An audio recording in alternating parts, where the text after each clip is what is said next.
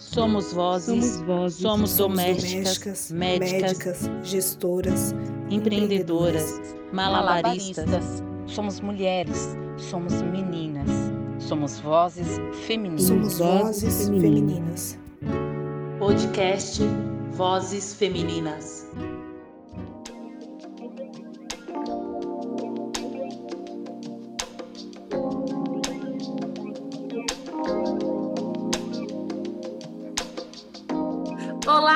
Seja bem-vinda, bem-vindo e bem-vindes ao Vozes Femininas. Eu sou a Catiana e estamos em mais um episódio.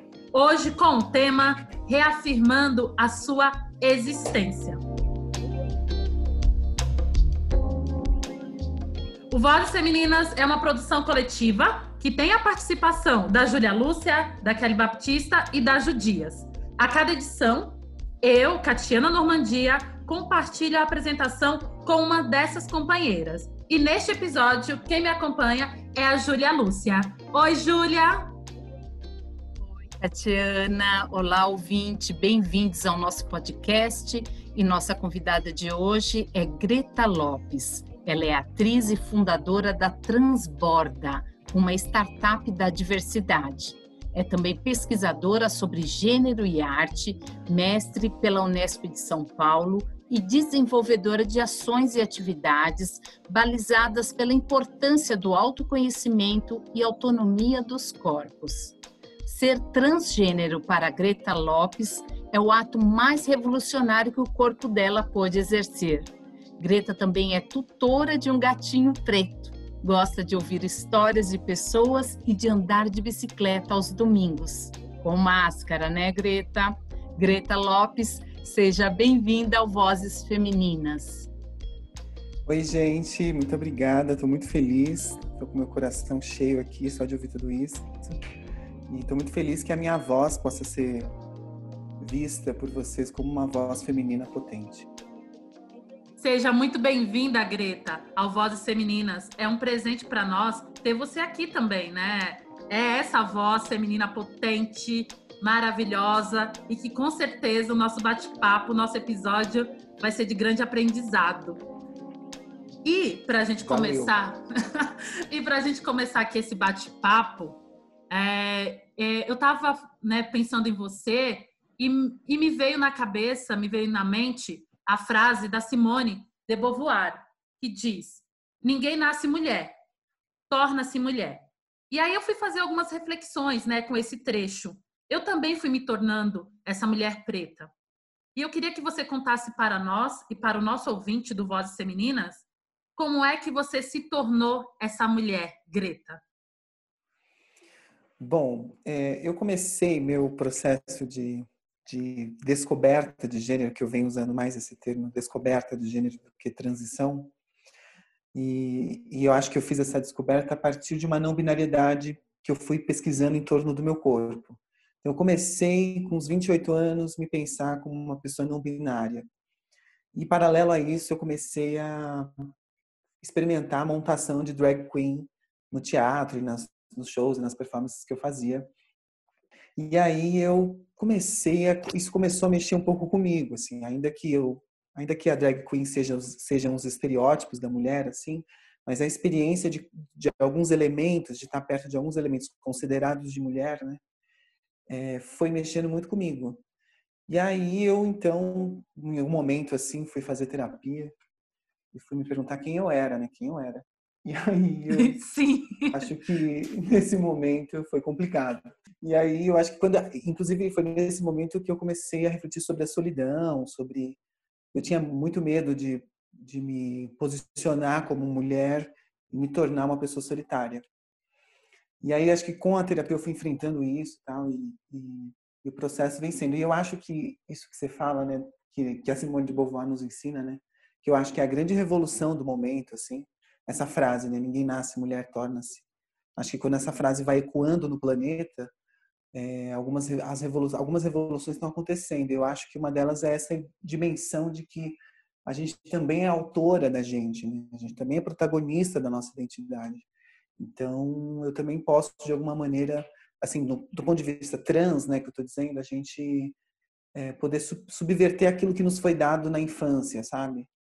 E está sendo muito legal. Eu acho que eu acho que é uma coisa que não, não acaba nunca, sabe? Assim, é, a gente vai, eu, eu pelo menos assim, não sei, não sei o que vocês acham aí, mas eu penso que ser mulher é uma coisa que a gente vai se tornando o tempo inteiro, né? Assim, uma mulher de 40 é diferente de uma mulher de 50, é diferente de uma mulher de 60 e assim vai indo. E isso é bom, né? Que é o movimento da vida. Né? Eu, como mulher cis, também vou me tornando mulher o tempo todo, né? Com 20 anos eu era diferente, com 30, agora que eu estou na casa dos 30, estou diferente.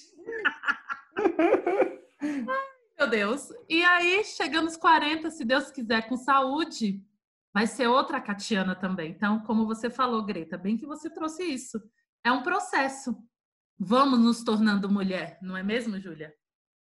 Exatamente. E nesse processo, é, nós estamos inseridos dentro de uma sociedade.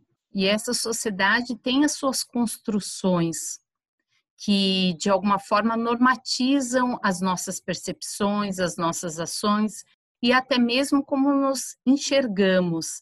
E aí você comentou sobre essa construção binária, ou se é homem ou se é mulher, e como que você é, transgrediu esse parâmetro na tentativa de encontrar-se, na tentativa de se entender enquanto ser, construir a sua própria é, subjetividade para além dessas dicotomias, para além dessa binariedade.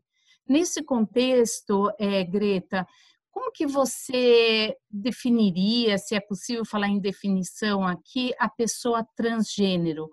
É essa pessoa que transgride, que extrapola as formatações sociais?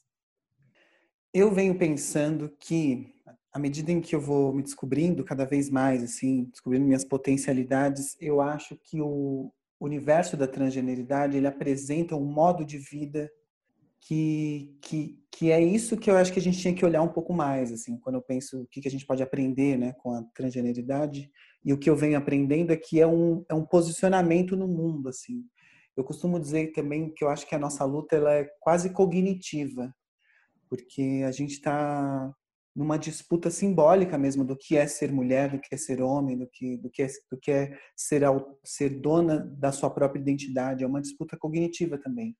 E eu acho que quando eu olho, pelo menos para as minhas companheiras trans assim, eu vejo que é uma maneira de olhar o mundo muito peculiar e acho que muito por conta dessa marginalidade, inclusive. Sabe, na medida em que a gente vai se tornando margem desse centro normativo, a gente passa a conseguir olhar para esse centro. E porque a gente está distante dele. E aí eu acho que a gente começa a criar outros modos de vida paralelos a esse a essa norma e que é muito interessante do ponto de vista assim de da liberdade de existência mesmo. Assim. Não sei se é muita viagem que eu estou falando, mas acho que é um pouco por aí. Greta, é, gostaria de pegar um, um, gancho na sua fala quando você aborda a questão da transgressão dessa reinvenção, desse olhar para dentro, dessa tentativa de se descobrir enquanto pessoa por meio de uma nova relação com o corpo, uma nova significação, né, um novo posicionamento no mundo e o enfrentamento dessa disputa simbólica como um processo cognitivo e aí, no primeiro semestre desse ano, 2020, você foi contemplada com uma iniciativa do SESC de São Paulo, SESC Convida Cultura, e no qual você participa com o podcast Transborda. E nesse conteúdo, que é extremamente empático, didático, você lança uma pergunta que tem a ver com o que você acabou de dizer. Como que é que esse processo de transgressão, né, esse modo de viver esse autoconhecimento, esse olhar para si e de, e de disputar esse espaço para além dessas normas, pode contribuir para é, uma nova formatação social de ser e estar na sociedade nesse contexto atual. Então, eu gostaria que você é, falasse um pouquinho para o ouvinte aqui do Vozes Femininas como o, é, a pessoa transgênero, o modo de vida dela pode contribuir para a gente pensar e traçar saídas para esse convívio social que não me parece mais suportar ou não parece mais se adequar com esses, é, esses rituais, com essas formatações binárias, hierárquicas com as quais nós temos vivido nos últimos séculos. Bom, primeiro, assim, o podcast né, que eu fiz com, a, com o Sesc foi super um trabalho super legal. É um episódio só, né, que está lá numa plataforma do Sesc que ele fez, se chama Sesc Cultura Convida. E foi um desafio super legal, um podcast que dura 30 minutos e que eu tento falar de gênero e sexualidade de um jeito bem gostosinho, fácil, simples, com a intenção mesmo de tornar esse assunto cada vez mais popular, assim, sabe? Eu acho que tem uma uma frase do Michel Foucault, né, que é o filósofo francês que eu Sim. sou apaixonada. tipo assim, a gente quando se apaixona por um filósofo fica com ele para sempre. Né? E aí eu eu assim, e aí a primeira uma das coisas que ele diz é assim, tudo que é segredo tem poder, né? se, a, se a questão ela é um segredo social, é porque por detrás dela tem poder.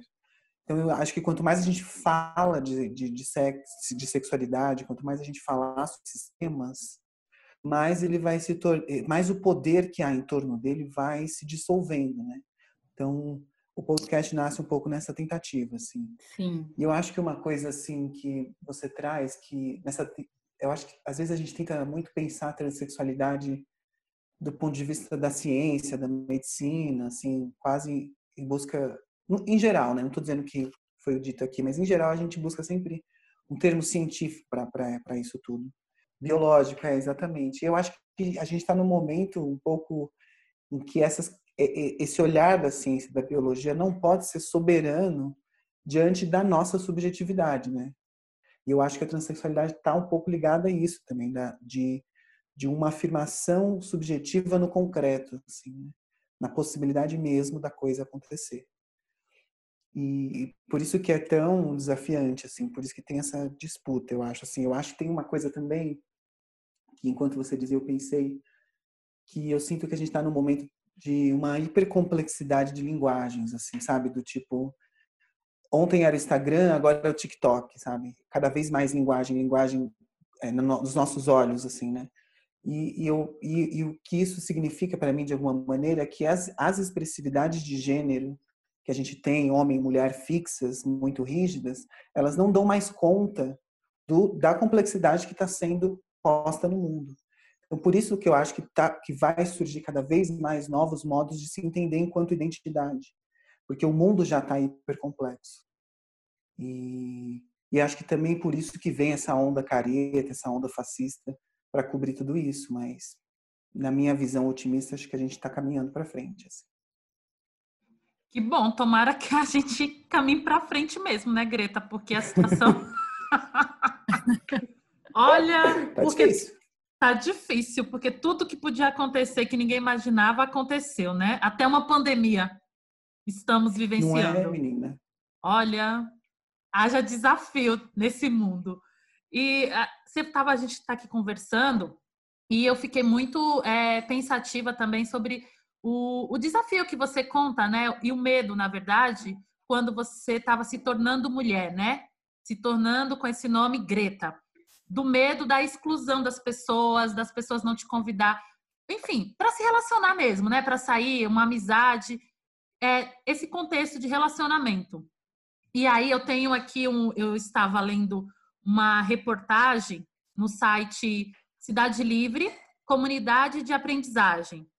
Com o tema era que é, né, na verdade, a solidão de mulheres trans e, tra e travestis não é apenas sobre afetividade. E pensando, eu já tinha separado dois trechos para a gente poder aqui dialogar e refletir sobre, sobre esses temas. O primeiro diz assim: Solidão também é sobre não ser vista enquanto afeto. É ser apenas corpo e não um elo de corpo e mente. A solidão posta para nós nos objetifica e persexualiza e serve de fetiche para os outros.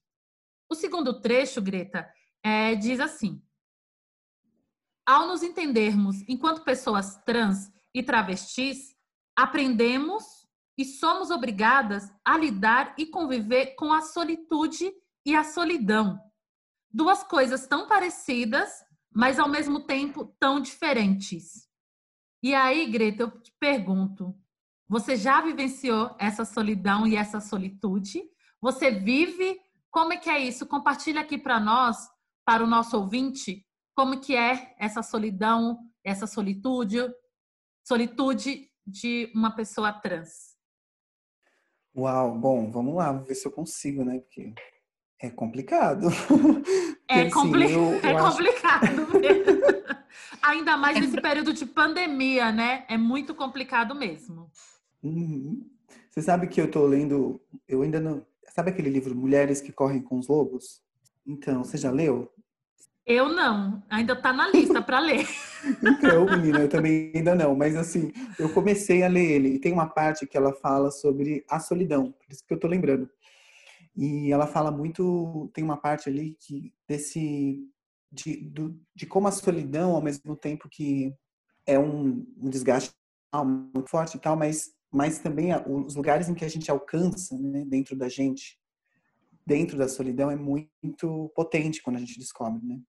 E eu acho que o processo para mim dessa descoberta como mulher passou um pouco por isso, assim, de, de entender assim, bom, logo no início, quando eu me tornei Greta, eu muitas algumas pessoas se afastaram de mim, então eu já fiquei um pouco assim, nossa, parece que realmente ser mulher tem a ver com algo das, com, com algo de solitário, né?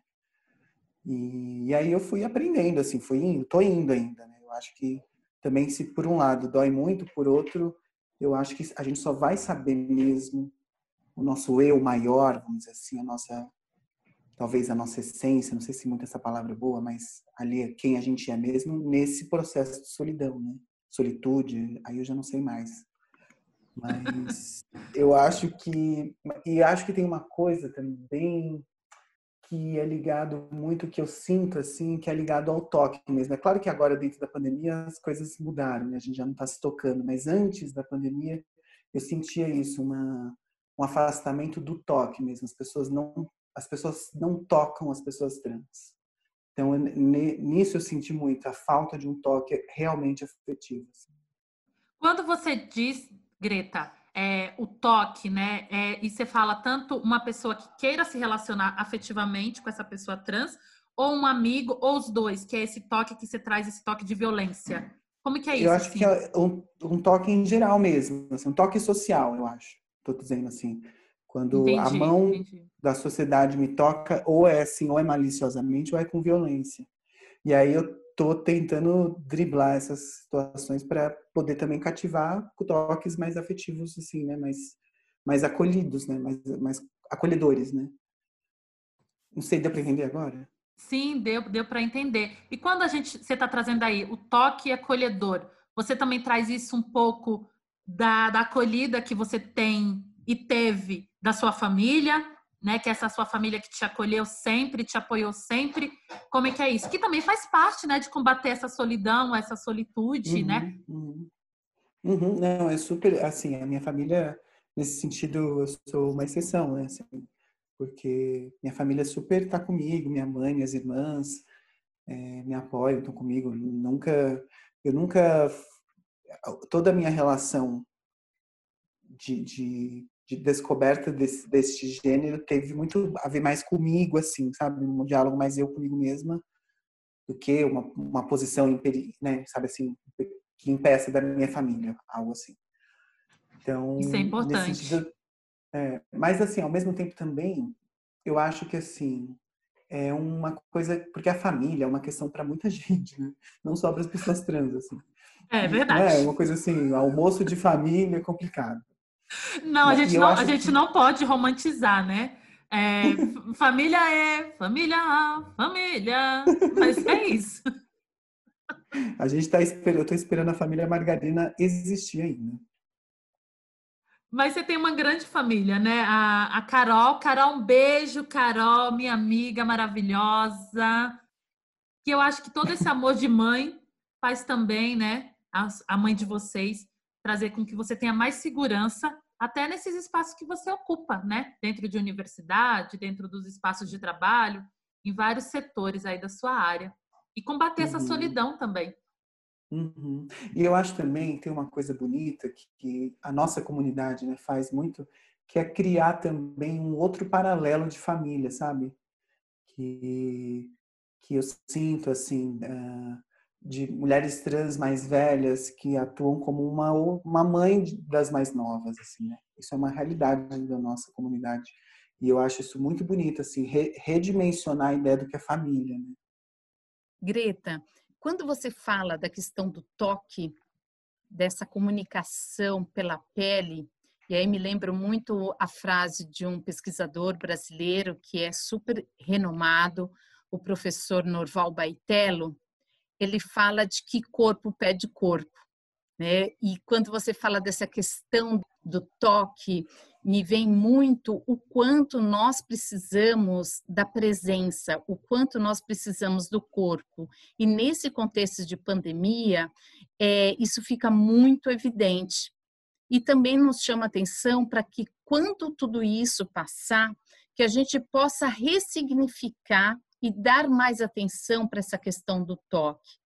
E também me veio a ideia de que se as pessoas resistem ao toque, têm uma certa, um certo comedimento, é, eu fico pensando quanto que isso não revela o despreparo da sociedade de lidar com o diferente.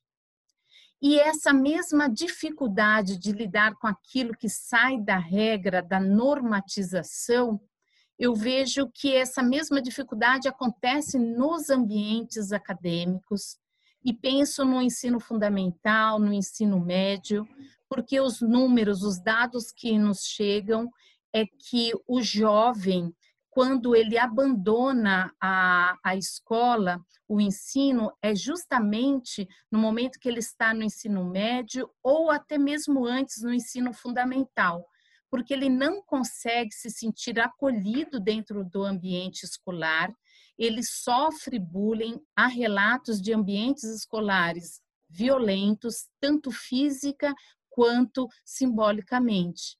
E isso termina empurrando as pessoas transgênero para situações de muita vulnerabilidade social ocupação de trabalhos de baixo rendimento, de baixos salários.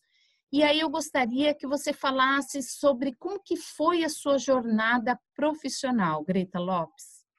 Eu, assim, enquanto você dizia, eu fiquei me lembrando que eu, uma vez, há muito tempo atrás, faz uns cinco anos, eu conheci um EJA, que é uma escola de jovens e adultos, no Capão Sim. Redondo, perto do, da estação Capão. E Aqui na zona sul de São Paulo. Isso aí. Eu não me lembro o nome da diretora, infelizmente, porque era uma diretora incrível e eu visitei a escola lá e uma das é a dona Eda? Que eu... Ah, eu acho que é ela mesma. Ela mesma. É que, eu tô falando porque ela é bem, ela é uma, uma referência, né, do Isso. EJA aqui do Capão. Uhum. Isso mesmo, ela mesma e que ela parece que teve uma relação próxima com Paulo Freire, até pelo que eu ouvi falar. E nessa escola dela havia turmas com muitas pessoas, muitas garotas travestis. E a, a escola, por exemplo, ela tinha o banheiro da escola era não tinha gênero, era um banheiro. Era, a escola é meio no formato de uma casa, né? Então os banheiros que tinham eram todos dependentes do gênero. A chamada na chamada havia o nome social era respeitado na chamada. Então tinha várias várias estratégias que ela fazia para o acolhimento da nossa comunidade. E aí eu, eu, enquanto você dizia, eu pensava muito assim, às vezes o que falta mesmo é vontade política, sabe, assim, para que a nossa comunidade possa ter uma educação mesmo, assim. Né? Falta um pouco esse olhar dessa dessa querência de que a coisa aconteça, assim, né? É, aí, assim, sobre mim, eu, eu fiz artes cênicas, graduação em artes cênicas, fiz mestrado em artes cênicas também na Unesp, com uma pesquisa em que eu, eu investiguei as personagens femininas que eu fazia, como que essas personagens modificavam a minha identidade de gênero e como a minha identidade ia também modificando o teatro que eu fazia. Então, é foi uma pesquisa que pensava essa relação de vida e arte uh, de uma forma simbiótica, talvez. Assim. Mas, enfim, falei muita coisa, né? Enfim. Não, perfeito. e só para quem está nos ouvindo, a dona Eda Luiz é diretora e é uma grande mente por detrás do CIEJA aqui do Campo Limpo, Zona Sul de São Paulo, uma escola de ensino fundamental da rede municipal de São Paulo. Então, salve dona Eda Luiz que mais pessoas, mais educadores possam se inspirar nesse exemplo, né, que respeita a diversidade, né, Greta, que está atento à construção subjetiva de cada indivíduo. Exatamente. É, o que a Júlia trouxe, o que a Greta trouxe. A jornada acadêmica educacional não é fácil. E a jornada profissional é bem complicada, né, Greta? É bem desafiadora também. E aí, conta um pouco para nós como é que foi essa sua jornada profissional enquanto artista, né? Como é que foi dada essa sua profissão e como uhum. você se tornou, né, essa CEO da Transborda, que você idealizou também. Adorei. É, CEO, né? Porque você, além de idealizar, você é a gestora de, dessa uhum. startup. Então, conta um uhum. pouco para nós como é que foi a sua trajetória profissional e como o porquê que surgiu a Transborda. Qual é o objetivo dela aqui para nós? Bom, eu quando eu a primeira vez que eu fui numa uma balada gay assim, eu tinha 18 anos e aí eu entrei lá e a sensação que eu tive é que eu estava em outro planeta, assim, em outro universo, assim, do tipo, caramba, aqui as pessoas, as pessoas podem trocar afetos e não vão ser agredidas. E, e eu via pessoas potentes, né, assim, livres na minha cabeça. E aí eu fiquei com essa sensação e depois de grande, assim, né, depois de adulta, assim, eu produzi um festival que se chama Periferia Trans e que foi um festival que durou por três, edição, três edições com toda uma programação de artistas LGBTQIA+. E aí eu senti que, de alguma maneira, o festival Periferia Trans, ele trazia de volta essa sensação que eu tive aos 18 anos para outras pessoas. E a Transborda nasce desse desejo de continuação dessas possibilidades de ações e projetos que, que expandam a autonomia dos corpos, né? que, que tenham como... A, Transborda tem como propósito essa criação, né? uma criação de, de comportamentos e produções uh, que expandam a liberdade dos nossos corpos. E a gente está lá, eu estou ainda, né, estou estruturando toda a Transborda, pensando os projetos, e é um desafio, estou tô, tô aí, tô nessa. Quais os projetos que vocês estão realizando agora neste período pandêmico? Então, agora eu estou com, com um podcast que eu comentei, né, pelo que a gente fez pelo SESC, e estou com o programa Brilha e Mais, junto com outras, outras organizações que se chama Atados e Oré Coletivo Solidário. A gente está fazendo um programa de acolhimento à população LGBTQIA+, que se chama Programa Brilha e Mais. A ideia é que voluntários, profissionais voluntários das áreas das artes, filosofia, psicologia educação física, juntos esses profissionais cuidam de turmas uh, de, da comunidade LGBTQIA+, para a produção de processos que, que sejam criativos e, ao mesmo tempo, cuidem da saúde mental. Então, a gente está fazendo esse programa, estou produzindo uma peça de teatro e também um artigo que vai ser lançado num, vai ser relançado num livro que é a Dodi Leal, que é uma mulher trans também, também está fazendo essa reedição desse livro e nesse livro tem um artigo meu que sai lá para o ano que vem. Então, ah, um pouco isso tudo. Que maravilhosa, muito chique ela. Quem quiser saber mais da trans Quem quiser saber mais da Transborda, aonde encontra, qual é o contato, qual o arroba? Então, a gente está no Instagram, e só no Instagram, que é o arroba transborda, se digitar lá, arroba transborda, já aparece a gente. Que maravilha, muito maravilhosa. Vários projetos aí em andamento, né? Esse Brilha Mais aí é bem legal. Vamos colocar, nosso ouvinte não fica preocupado, porque vamos colocar também na legenda o arroba, todas as informações. E também, Greta, quem quiser participar, né, fazer parte é, dessas campanhas, desses projetos, Também vamos deixar na legenda links e como que a pessoa pode é, participar. Maravilhosa você, viu? E sobre falar Super obrigada. Imagina, por nada.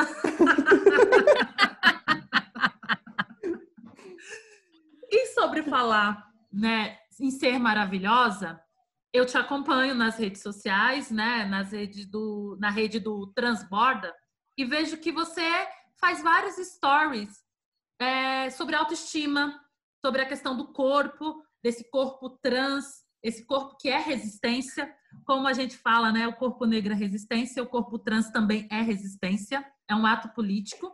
E aí você vai é, trazendo essa construção da autoestima. Conta pra gente e conta para o ouvinte, e principalmente quem é um ouvinte trans, como é que foi esse processo de autoestima e qual dica que você dá, né, principalmente nesse período de pandemia, para a pessoa ficar aqui, ó, travada na beleza. Conta aí pra gente, Greta.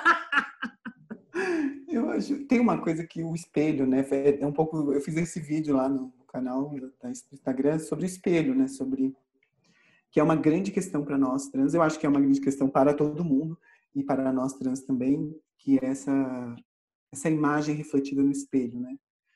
E eu acho que a gente tem uma voz interna na gente, assim, bem cruel, no geral, pelo menos eu foi assim comigo, que é sempre dizendo o quanto a gente é feia, chata, louca. E aí a gente se olha no espelho e tá sempre dizendo um pouco essa vozinha. Aí eu acho que eu fui aprendendo assim um pouco assim que a gente que, que, que se tem assim em comum de dizer assim que as pessoas trans estão em desacordo com o corpo que nasceu. Né? E eu acho isso bem equivocado, assim. Eu acho que na verdade está tudo bem com o meu corpo, né? É a noção de corpo que a gente tem que tem que ser mudada, né? E eu, quando eu fui entendendo isso, que não, peraí, eu, eu nasci com tudo isso daqui, isso daqui faz parte da minha mulheridade. Eu, isso foi me libertando, assim. Tá sendo ainda, sempre é, né? Porque não é sempre que a gente tá assim, burro, né? Mas eu acho que tem um processo meio quase amigável com a imagem refletida, assim. Você começa a acolher a imagem que está refletida ali, as coisas começam a ganhar outro, outros aspectos, assim. Agora, em relação a uma dica, sim, for uma dica, eu não sei, que é difícil dar uma dica, né, para a pessoa. Mas eu acho que eu, tem uma eu coisa assim que... que, eu, que eu sim. Diga. Desculpa, desculpa, Greta, mas eu acho que pode ser qual é, qual é o seu processo de autocuidado, né? De autoamor. Uhum. O que que você faz? Porque de repente pode inspirar outras pessoas também, né? Eu, eu penso o seguinte, eu acho que uma, uma dica que eu penso, que eu, que eu sinto assim, no momento, a gente está num momento em que também existe uma, uma, existe uma autocobrança muito forte dessa identidade. Aí eu estou falando talvez mais entre o movimento mesmo, LGBTQ, mais assim, uma cobrança muito de, de você é trans ou você não é, você é mulher, você não é, você é gay, você não é, você tem uma certa histeria de, de uma autocobrança de quem, quem se é. E eu acho que nesse momento, de, como uma dica, acho que é se olhar no espelho e não ter essa autocobrança de identidade tão forte, mas compreender que ela é mais um fluido mesmo, algo fluxo que você vai descobrindo e encontrando mesmo. Mas não se cobrar numa identidade fixa. Acho que é um pouco isso. Sim, não se cobrar, eu acho que é um dos primeiros passos que a gente tem até para manter a sanidade mental, né? É isso. Ser generoso, né, consigo mesmo. Ser generoso consigo mesmo. Cada corpo carrega a história, memórias, é, trajetórias, jornadas, e uhum. não pode ser igual ao outro. E, e, nós estamos falando de um corpo de carne e osso, não é um corpo maquínico, retocado por software, por mecanismos. Uhum. E esse olhar generoso, eu acho que ele nos blinda dessas cobranças, ou pelo menos nos ajuda a encontrar novos caminhos, não é mesmo? Uhum, super, eu acho que é esse o caminho mesmo, né? De acolher os, as nossas sombras também, né? Sim, acolher. Greta, sua maravilhosa. Hum, ah, amamos! Sim. amamos bater esse papo com você, conhecer um pouco mais, né? Essa essa voz feminina tão maravilhosa, tão plural, tão cheia de aprendizado que foi hoje para nós, né? Tanto para mim quanto para a Júlia, para o nosso ouvinte. Então, eu quero agradecer em nome do Vozes Femininas. Muito obrigada pela sua participação. Obrigada por compartilhar a sua trajetória, né? Essa sua jornada enquanto ser mulher, né? Enquanto ser mulher trans. Muito obrigada pela amizade, pela parceria. Foi uma delícia, não é mesmo, Júlia? Foi muito gostoso, sim. Espero que a Greta também tenha feito essa viagem conosco de forma muito confortável e de forma também é, inquietante, para que a gente possa sair daqui transformadas. É, a gente sempre que faz esse processo dialógico, quando ele é autêntico, quando ele é uma escuta efetiva, a gente não sai igual a gente sai transformado, a gente sai com alguns pensamentos, com alguns questionamentos, a gente sai muitas vezes incomodado ou então, né, acolhido, mas nunca saímos do mesmo jeito. E é desta forma que eu espero que você que está aí ouvindo também tenha saído transformado. Gente, eu super agradeço, super agradeço mesmo. Tô com meu coração aqui cheio de coisa boa. E acho que quero parabenizar vocês também, que eu acho que o podcast de vocês e, e acho que também o que eu faço no Transborda tem muito a ver de uma política para a vida, sabe assim? E nesse momento tá difícil encontrar esses jardins assim. Então eu acho que o podcast de vocês é um jardim em meio a tanta notícia sombria. Ai, que linda você, gente. Agora quem ficou emocionada fui eu. e é do fundo do meu coração. Nossa, Greta, quando, aproveitando aqui, então, vou fazer um parênteses, quando idealizamos o podcast Vozes Femininas, a ideia era essa, o objetivo era esse. Uhum, é ser uhum. esse abraço, esse afago, esse carinho, principalmente nesse período e para toda a vida. Então, que bom que a gente alcançou o nosso objetivo, porque com essa sua fala eu fico muito feliz, eu fico agradecida, entendendo que a gente está no caminho certo. E que bom que a gente te acolheu e que bom que você se sente é, pertencente, porque o Vozes Femininas é nosso. É nosso. Muito obrigada por fazer Parabéns, parte. Um beijo. Beijo gigante. Antes de você dar um beijo, me fala só uma coisa. Como é que o nosso ouvinte te encontra nas redes sociais? Fora o arroba do Transborda, tem algum e-mail, algum site que você queira compartilhar também? Uhum. Então, tem um site que é www.transborda.com e aí para falar comigo, greta@transborda.com. Maravilhosa. Muito obrigada mais uma vez por estar aqui e por contar, compartilhar a sua narrativa. Esperamos que você, nosso ouvinte, também tenha gostado dessa voz feminina maravilhosa, que foi a nossa convidada de hoje, a Greta Lopes. E te convidamos a assinar o nosso podcast e compartilhar com as amigas, os amigos e os amigues. Lembrando que toda segunda-feira há um episódio novinho do Vozes Femininas, sempre com uma mulher incrível para compartilhar a sua narrativa. Muito obrigada, Júlia, pela participação de hoje também. Muito obrigada, Catiana.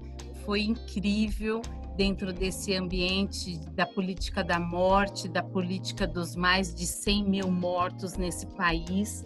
Falar sobre política da vida é, assim, necessário. Então, agradeço e lembro o nosso ouvinte que, por conta do isolamento social, esse episódio do Vozes Femininas foi gravada com cada participante em suas casas.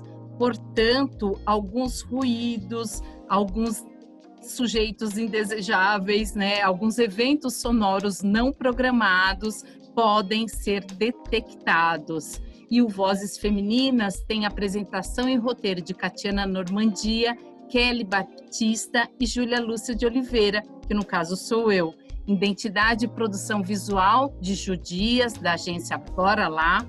Produção e conteúdo para mídias sociais digitais de Catiana Normandia e Kelly Baptista, edição e mixagem minha, Júlia Lúcia de Oliveira.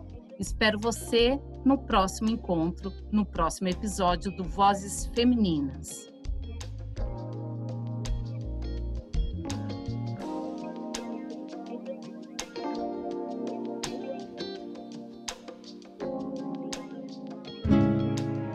Somos vozes, somos, vozes, somos, domésticas, domésticas médicas, médicas, gestoras, empreendedoras, malabaristas. Somos mulheres, somos meninas, somos vozes femininas. Somos vozes femininas.